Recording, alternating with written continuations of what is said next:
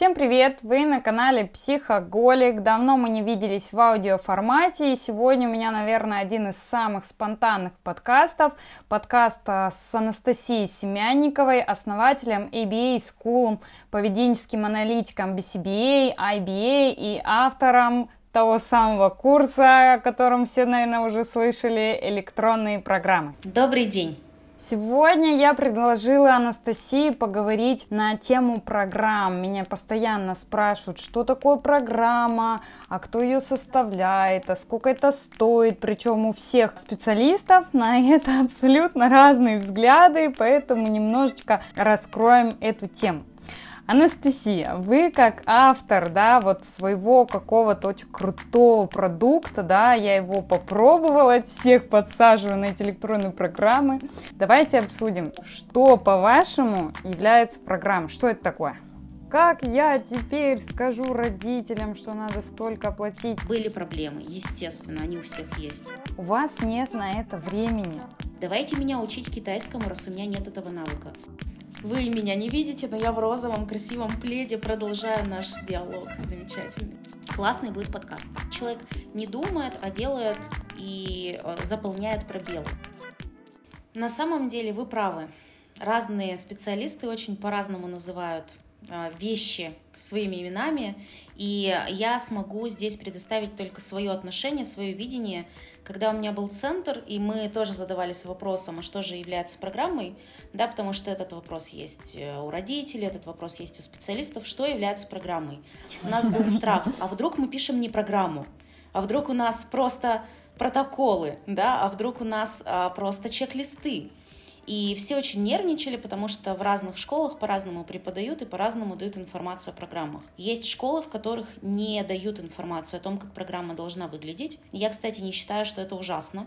Можете меня потом спросить, почему я считаю, что э, в порядке, если поведенческий аналитик другому не рассказывает, как конкретно должна выглядеть программа. Поэтому э, я скажу только свое определение программы, которое mm-hmm. у меня возникло именно на основании таких вот мыслей, да, что же является программой. Значит, кто-то называет программой, когда он просто вмешательство проводит конкретно по одному навыку. Например, мы ведем тренинг по застегиванию куртки, и это уже программа. Программа по застегиванию куртки. Или, например, мы работаем с а, самодисциплиной какой-то, и тогда это будет программа по самодисциплине. У ребенка или у себя это не важно. Кто-то называет программой список навыков, которым мы обучаем ребенка. Да? Ну или себя, или еще кого-то, не обязательно ребенка, но клиента – то есть и тогда мы, получается, смотрим на этот список и считаем это программой. Кто-то называет программой расписанный протокол, в котором все действия описаны. Например, листов эдак на 35, может быть 38, и тогда это будет программой. И есть страхи у специалистов, которые приходят ко мне на электронные программы и говорят, буквально вчера на супервизии я слышала такой вопрос. Раньше у меня программа состояла из 50 листов. Теперь, если одна программа будет занимать всего пол листа, как же я тогда объясню это родителям, как же они смогут оплачивать эту программу, если она всего лишь, да, там, на пол листа. Поэтому давайте так, у меня есть такое понятие, как протокол и программа. Для меня протокол — это один лист или, может быть, побольше листов э, текста, но для меня протокол — это четко, конкретно расписанный тренинг по конкретно обучению какого-то навыка. Это протокол. Я так это определила, чтобы всем было понятно, что после этого можно ожидать.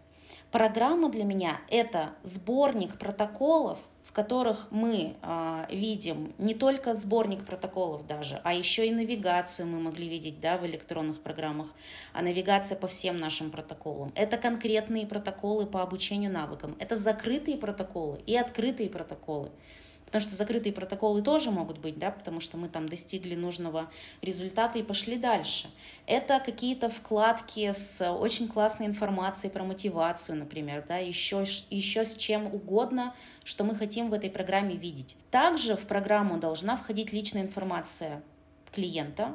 И вот uh-huh. здесь нужно быть аккуратным, потому что я всех предупреждаю о том, что если вы в электронном формате это делаете, то а, лучше отдельно хранить эту информацию, чтобы она не распространилась, чтобы конфиденциальность сохранить. Вот, поэтому эту часть вы оставляете. Например, у меня эта часть остается в анкетах, которые мы в самом начале собираем. Поэтому программой является для меня а, список, сборник протоколов, а, в которых мы прописываем те или иные шаги по обучению навыкам. Как эти протоколы выглядят, совершенно по-разному. А, там не должно быть какого-то конкретного образца, чтобы не ограничивать аналитика, и он не писал все под копирку на все возможные навыки, потому что это невозможно. Мы должны индивидуально подходить к вопросу. Я на самом деле тоже так вижу, для меня программа — это набор протоколов направленных на какие-то наши цели, которые мы запланировали. Я сегодня в Инстаграме перед нашей э, записью подкаста увидела кусочек вашего видео про «У вас нет на это времени». И я полагаю, что это тоже относится к программе, оно относится не совсем к тому, как она выглядит, да, а скорее, что в ней должно быть. Да, мы обсуждали кейс ребенка, которому 12 лет, когда ребенку 12 лет, и у него нет вокальной речи, нет понимания речи, но он очень крутой ребенок. Знаете таких, которые прям супер класс, uh-huh. которые очень много могут, которые стараются изо всех сил. И они показывают всеми своими действиями, слушай, я бы сказал, я бы повторил эти слова, я просто не могу. Я да. пытаюсь, ребят, я пытаюсь, я просто не могу. И из этого у него есть, естественно, альтернативная коммуникация. По альтернативной коммуникации, конечно, есть программа тоже, э, которую они реализуют.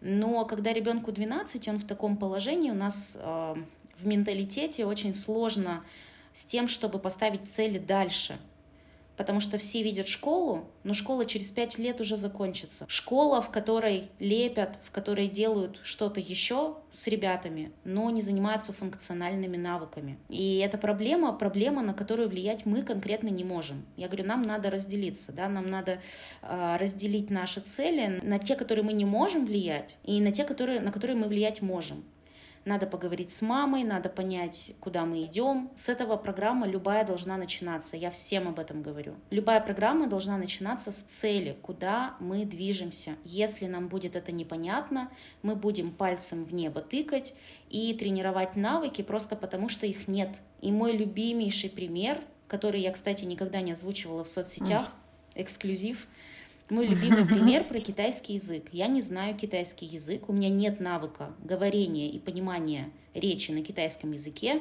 Давайте меня учить китайскому, раз у меня нет этого навыка. Меня никто не учит, потому что для меня это не функционально. Мне бы английский или литовский подучить, вот тогда да, тогда мотивация совсем другая, это будет функционально. Я все еще на стадии познания русского языка. Я все еще учусь и буду продолжать до конца жизни учиться нормально говорить по-русски и понимать русский uh-huh. язык. Вот, поэтому я не учу китайский, потому что в этом нет никакого смысла. То же самое с детьми когда мы ставим цели, надо понимать, мы а, цели ставим так, что в этом есть какой-то смысл, или мы учим навыку, потому что его просто нет. Сто процентов нужно понимать конечный результат. Даже когда я участвую в забеге, я понимаю, куда я бегу. Я не бегу просто так. Я знаю, где финиш. и я туда мчусь со всех ног. А после финиша я знаю, на какие другие соревнования я попаду и так далее. Да, вот пример с китайским языком тоже очень крутой. Такие крутые ребята, как этот парень, может работать, может выполнять кучу реальных задач, которые ему можно дать, если их дать визуально. То есть он может очень хорошо адаптироваться под этот мир, если ему контекстно и визуально объяснить, что мы от него хотим, как он может быть полезен этому миру. Потому что быть полезным он желает, это видно, он прям хочет. У него самая главная мотивация — это «я сделал правильно, у меня получилось». Это человек с такой мотивацией. Любой педагог мечтает об учениках с такой мотивацией. Если этого нет, мы к этому идем все, все время. Наша задача привести ученика к тому, что он на собственной мотивации, на внутреннем локусе контроля будет действовать. Поэтому очень важно перед тем, как писать любую программу, протокол, как угодно назови, а, куда это нас приведет. И это самое главное. Я в электронных программах у себя в своем курсе называю это генерализованная цель. Почему вы считаете а, нормальным тому, что наших специалистов, да, EBA-специалистов не обучают писать а, программы на модулях отдельно? Кого-то учат, кому-то показывают конкретные образцы программ, кого-то учат писать программы по какому-то шаблону. Я считаю это проблемой с какой-то точки зрения. Это, ну, это полемика, да, здесь нужно обсуждать. Это не какая-то неоднозначная позиция у меня, но у меня есть мнение такое, что если показать все на свете образцы или все возможные образцы, но не научить думать, то человек ограничится в этих образцах, и у нас будет такая картина, что а, человек будет писать программу, потому что ее надо писать, потому что а, программа должна состоять из определенных частей, да, вот мне сказали, что она должна из этих частей состоять, и все, ну, то есть человек не думает, а делает и э, заполняет пробелы. Ну, это как надеть, надеть шоры, получается, просто. Ну, можно и так сказать. То есть он ограничивает себя в том, чтобы что-то еще придумать, новую форму придумать. Вот у нас есть какой-то навык, и мы должны его совсем в другую форму запаковать. Вот что важно, да, важно, важно учить писать программы на модулях, но писать программы не по конкретному образцу, что вот она должна быть только такой. Я шаблонов кучу даю, но эти шаблоны просто, чтобы было куда записать свои мысли. Вот в чем разница. А чтобы эти мысли появились, надо учить думать. И смотря на навык, и смотря на отсутствие навыка, мы умеем думать. Мы умеем это как-то описывать, мы умеем писать программу тогда.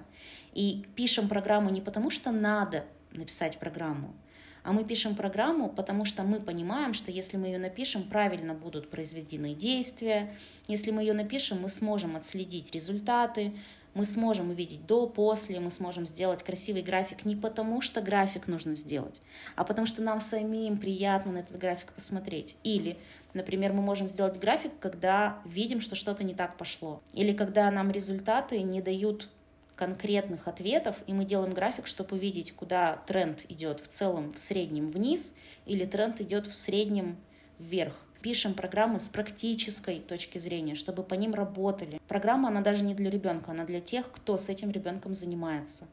Я еще хочу вас а, спросить, когда я первый раз приехала в Россию, я обалдела с этих программ по 50 листов бумаги. и ты листаешь, и по большей части это просто информация из какого-либо тестирования. Можно ли называть программой то, что составлено просто на фоне тестирования? Я поясню почему, да, мне такой вопрос, потому что я воспринимаю э, там Ables, VBMap, э, да, другие тестирования просто как скрининговый инструмент. То есть я сделала вот срез но это не значит, что я теперь буду составлять программу по конкретно опираясь да, на этот инструмент. Раньше так и было, когда я только училась, а, что-то там мало где-то что-то понимаешь, но э, с развитием ты впитываешь в себя настолько много информации, что ты понимаешь, что это всего лишь тестирование. Оно не может, как бы оно не хотело, оно не может в себя взять все навыки. Я обожаю Эйблс, просто до смерти люблю его. Он мне очень понять, много лет я с ним и по нему работала, а сейчас я делаю так. Я делаю тестирование, смотрю, а вот здесь, вот здесь, вот здесь, прям чувствую слабую зону. Такая, хорошо, что я могу придумать? На эту тему, и мы делаем, делаем, делаем, а то получается, я стала замечать такую вещь, что если идти только по Ables, то я по сути учу, э, учу ученика проходить тестирование. Понятно, что мы э, боремся за развитие, за прогресс, но бывают и такие моменты, когда э, эти навыки не обобщают, потому что они не подкреплены в его естественной среде. Я просто научила его проходить, ну, то есть давать мне тот критерий, который мне нужен. Я совершенно точно согласна с тем, что это срез знаний. И мой любимый пример с ЕГЭ. Мы не судим о навыках человека только по ЕГЭ. Это навыки, просто срез знаний для того, чтобы человек мог куда-то поступить, набрать какое-то количество баллов. В ABLLS, если я не ошибаюсь, около 600 навыков. Всего, 550 да? с чем-то. Представляете, всего лишь 500 с лишним навыков. Сколько у нас их на самом деле? У нас их миллион просто и больше. Да. У нас очень много навыков, и мы обрастаем ими каждый день, все время. Даже если мы как будто бы ничему не учимся, но у нас каждый навык важно еще определять, что такое навык люди должны понимать, потому что иногда люди думают, что навык это а, я прочитал целую книгу, но на самом деле взять книгу с полки, определить, что это книга, пролистать страницы, открыть ее на нужной странице, совершенно верно, это тоже все навыки определить эту страницу, вспомнить, на какой ты остановился. То есть тут очень много навыков, просто чтобы открыть даже книжку и найти нужную. А, по, то есть это, это момент по поводу тестирований. Да? То есть нужно понимать, что это срез знаний и классный срез знаний. Я рекомендую делать тестирование, но в определенный момент. И отсюда и вытекает тема в сторону наших приоритетов есть иерархия у поведенческих специалистов, иерархия их приоритетов. Первое, с чем мы работаем, это с нежелательным поведением. С опасным нежелательным поведением, потом просто с э, нежелательным поведением. И в этот момент, если вы начнете делать тестирование, вы ничего не добьетесь, кроме того, что ребенка только отдалите от себя, ученика любого да, то есть вот вы только зашли к врачу, и он такой, так, давайте мы с вами будем тестироваться. Не здравствуйте, не до свидания, все тестирование, диагностика, и поехали. И, там, и задает вам 568 вопросов. А, вы не очень рады будете, вам будет непонятно, как себя вылечить после 568 вопросов.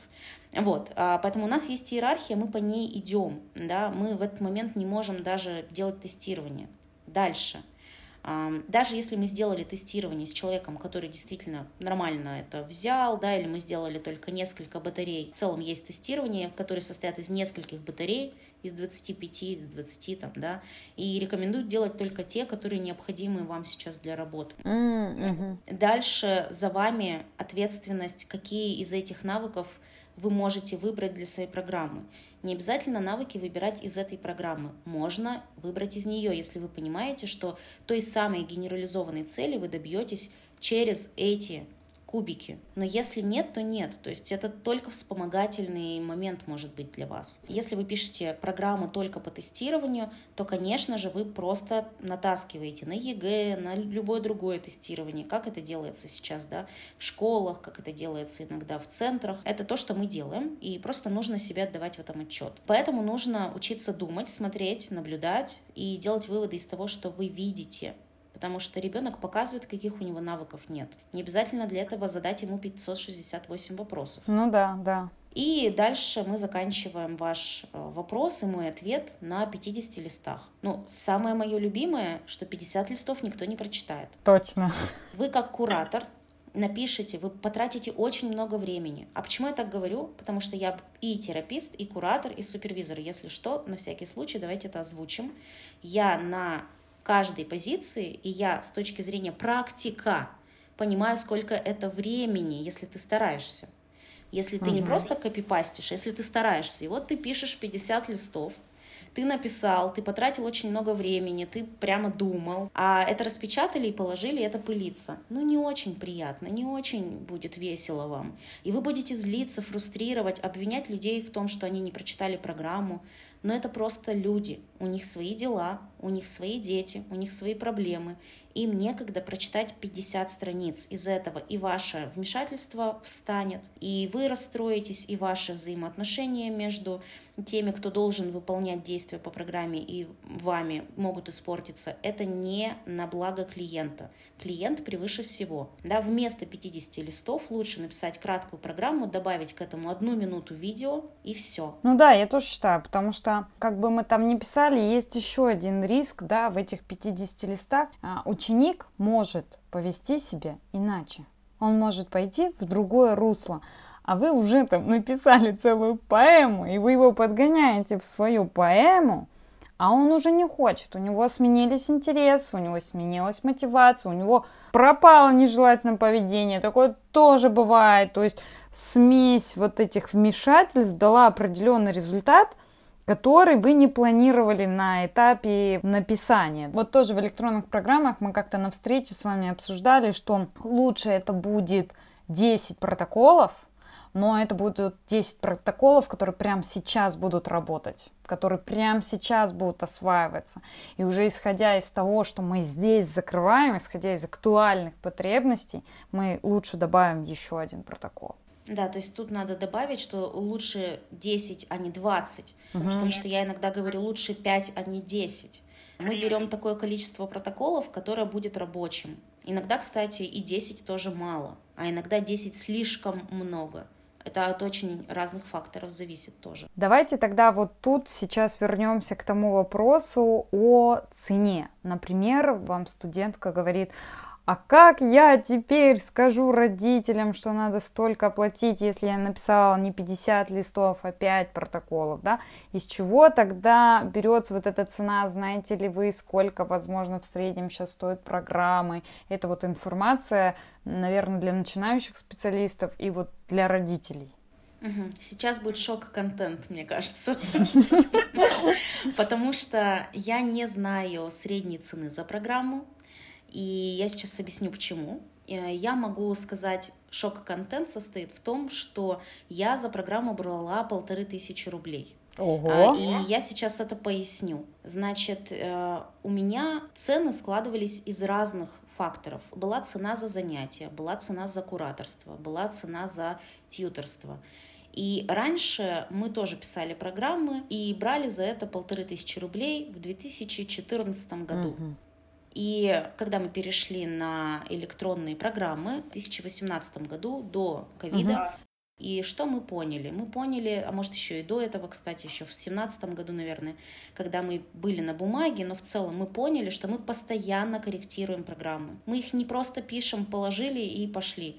Мы их постоянно корректируем, что-то изменяем, добавляем. Очень много всего меняется. Добавить какие-то материалы, uh-huh. по поговорить, пообщаться.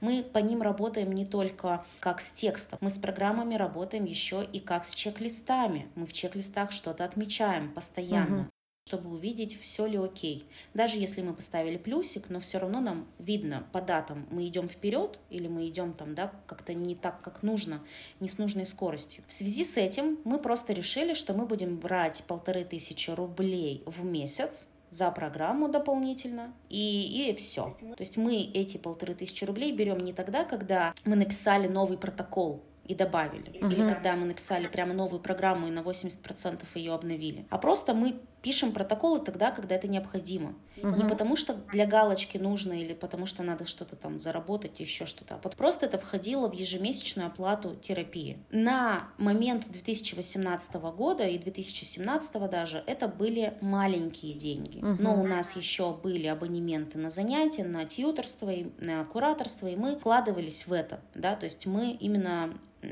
за счет этого угу. выживали. А правильно ли я э, рассчитывала финансирование свое, своего центра? Однозначно нет.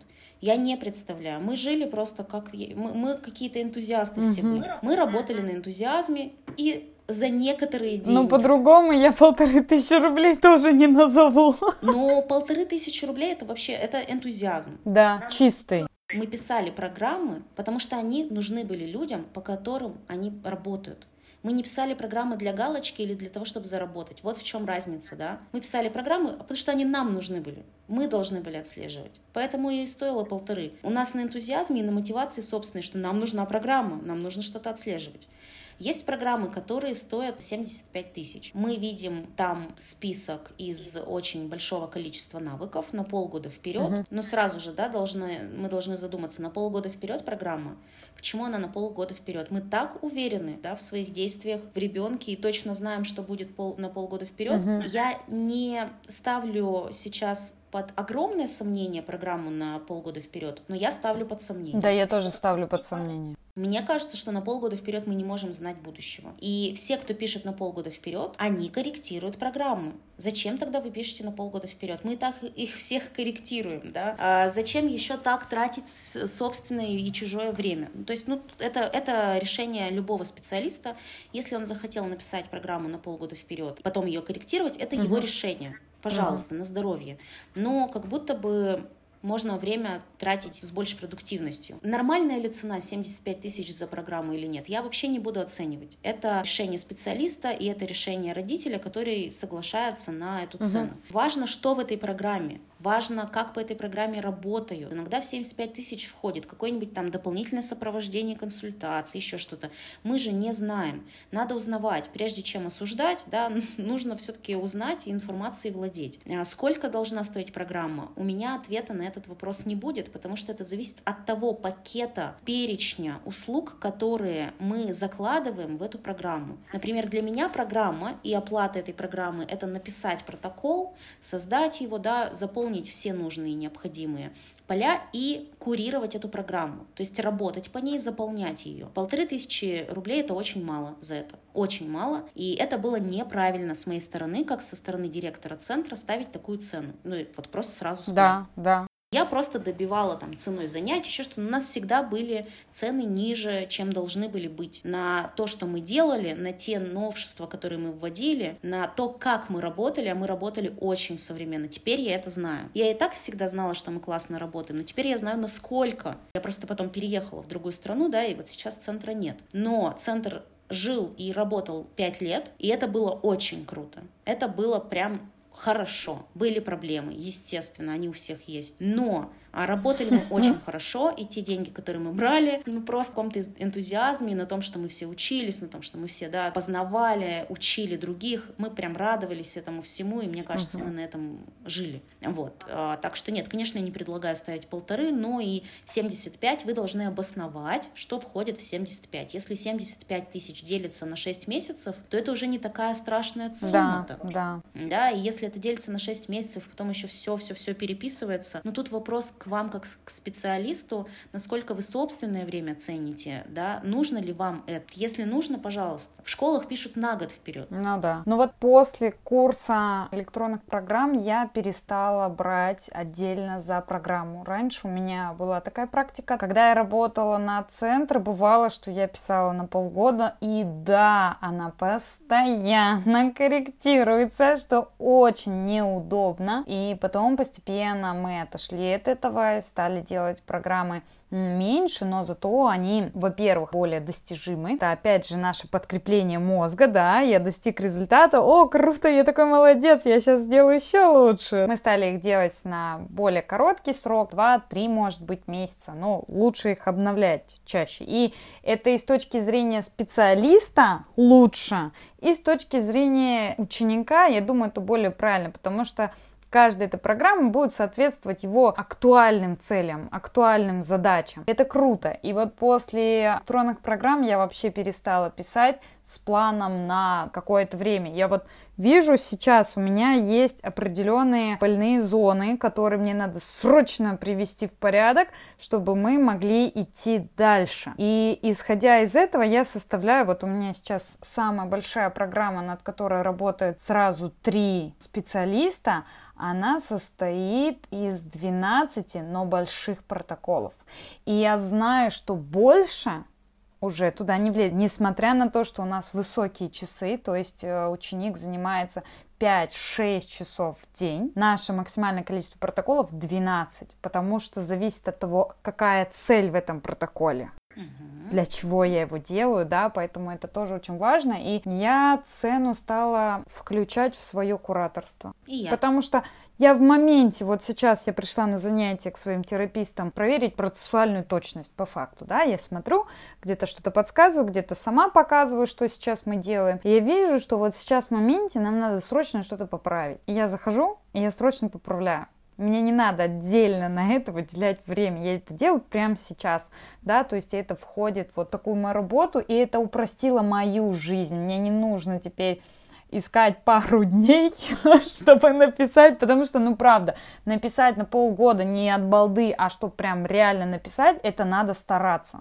Это очень долго ты сидишь, кропотливо разбираешь каждую деталь, которая сейчас есть, ты это все это включаешь, это все долго, очень сложно, энергозатратно, а потом, как показывает практика, когда мы все меняем, еще и неэффективно.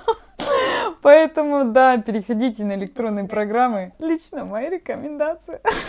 Да, да, это очень важно. И у меня тоже такая же история, что если я сейчас беру ученика, как э, инструктор, да, и как куратор, то я сразу же все-все-все возможные услуги включаю в одну оплату. Это просто стоимость оплаты, да, это стоимость одного часа, в стоимость одного часа все это будет просто входить. И не придется мне там какие-то минуты или дни или страницы, протоколы считать, чтобы брать mm. какие-то оплаты дополнительные.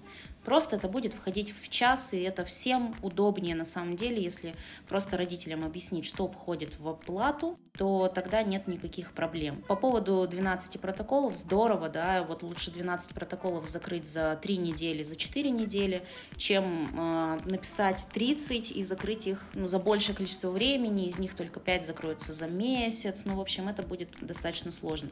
Но, опять же, количество протоколов зависит от э, многих факторов. Круто! Вообще мне нравится сегодняшний выпуск. Он такой получился спонтанный, очень живой, на очень важную тему. Я, наверное, хочу подытожить и скажу, что программа — это набор протоколов. Для меня так.